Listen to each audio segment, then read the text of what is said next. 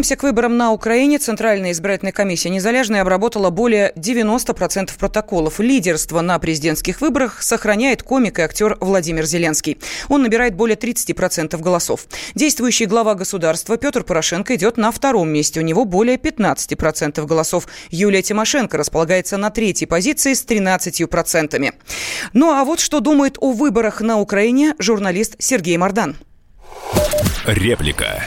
Публицист Сергей Мардан о незримом участии Игоря Коломойского в украинских выборах. В России, наверное, все немножко подзабыли о перипетиях, наверное, скольки уже двухлетней давности, когда Порошенко Коломойского начал просто откровенно гасить. У него отняли Приватбанк, у него отняли Укрнафту, то есть как бы у него отняли фактически ключевые активы и вынудили уехать из страны. Уж я не знаю, вынудили или он сбежал. Там это абсолютно личная вендетта. И, соответственно, Коломойский во всех своих интервью прямо обвинял Порошенко как бы вот во всех своих траблах, которые у него были. И, в общем, не скрывал того, что он ему отплатит. Что касается Зеленского, его происхождения, его, в общем, политического бэкграунда, то совершенно очевидно, что подобные фигуры, они не могут взяться из ниоткуда. Они просто не могут взяться из ниоткуда. Предположить, что у него есть серьезные политические амбиции, ну, может, на мой взгляд, только очень наивный человек. Вот, я, соответственно, совершенно на сто процентов убежден, что это, в общем, такой синтетический политический проект, ну, в котором, да, срослись интересы самых разных людей. Математика же наука на самом деле стройная и очень простая. Разрыв между ним и Порошенко почти двухкратный. Вот. Очевидно, что никаких масштабных фальсификаций на выборах а, на Украине нет и быть не могло. То есть где-то они были, но Порошенко там не получил никакого перевеса голосов нигде, включая Винницу. Это означает только одно. Украина – это демократическая страна. Это специфическая, но демократия. Даже если во втором туре победит Порошенко, в любом случае Порошенко придется садиться а, за стол переговоров с Коломойским и начинать торговаться. А потом, насколько там я понимаю политическую жизнь на Украине, это только начало. Осенью парламентские выборы. И, соответственно, какую фракцию сформирует э, Игорь Валерьевич, можно только предполагать. То есть он показал себя э, там ключевым политическим игроком на Украине. Реплика. Как ремонтные бригады обманывают заказчиков и мстят тем, кто не платит вовремя. Весна. Наступает сезон ремонта в квартире, который, как известно, бывает хуже, чем пожар. Наши корреспонденты узнали от самих ремонтников, на чем обычно бригады стремятся нагреть хозяев, можно ли посылать рабочего на закупку всего нужного и как его проверить, как мстят и пакостят заказчикам обиженные мастера. Подробности и реальные истории в нашем сюжете.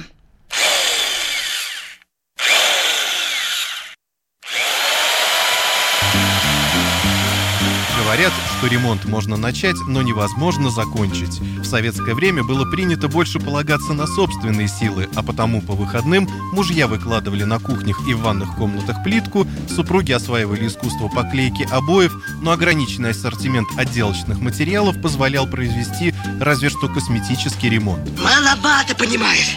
Маловато будет. Сегодня есть миллион возможностей для того, чтобы сделать ремонт по своему вкусу. И, конечно, для всех этих работ нужны специальные навыки. Так что если мы задумали ремонт, то первым делом ищем и нанимаем ремонтную бригаду. И вот тут начинается самое интересное. Ладно, и так сойдет.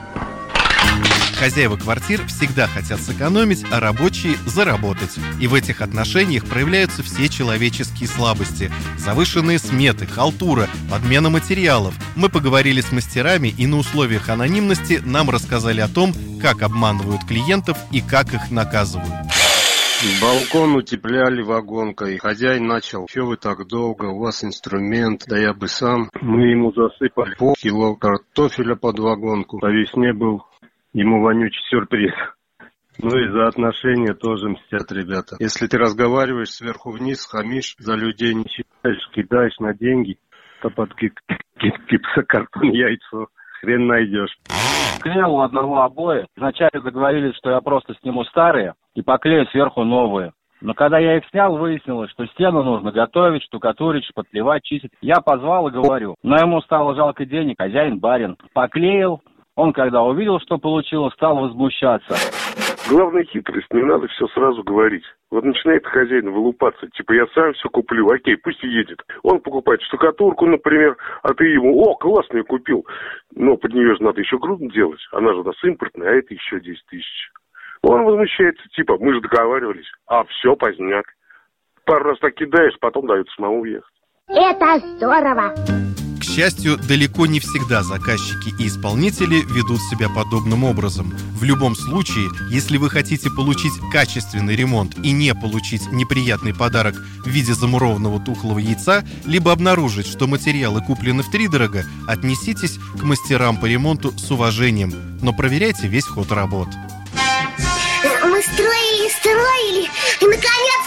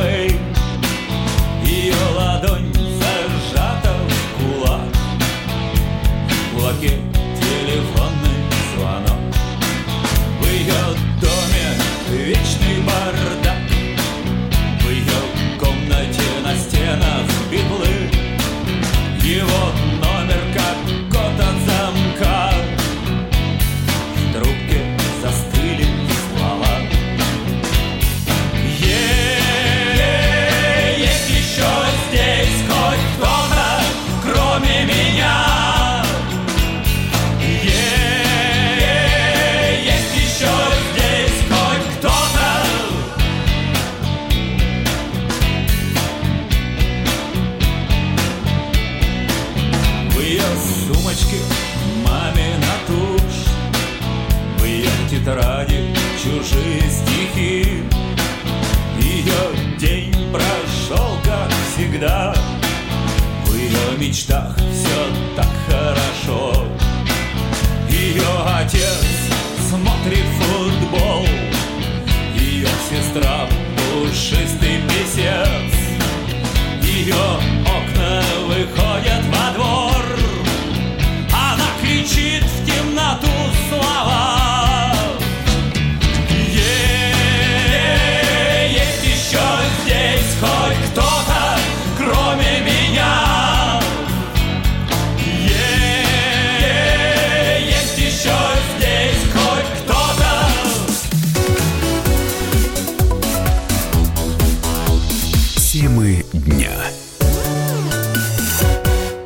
Всем привет, я Андрей Нуркин.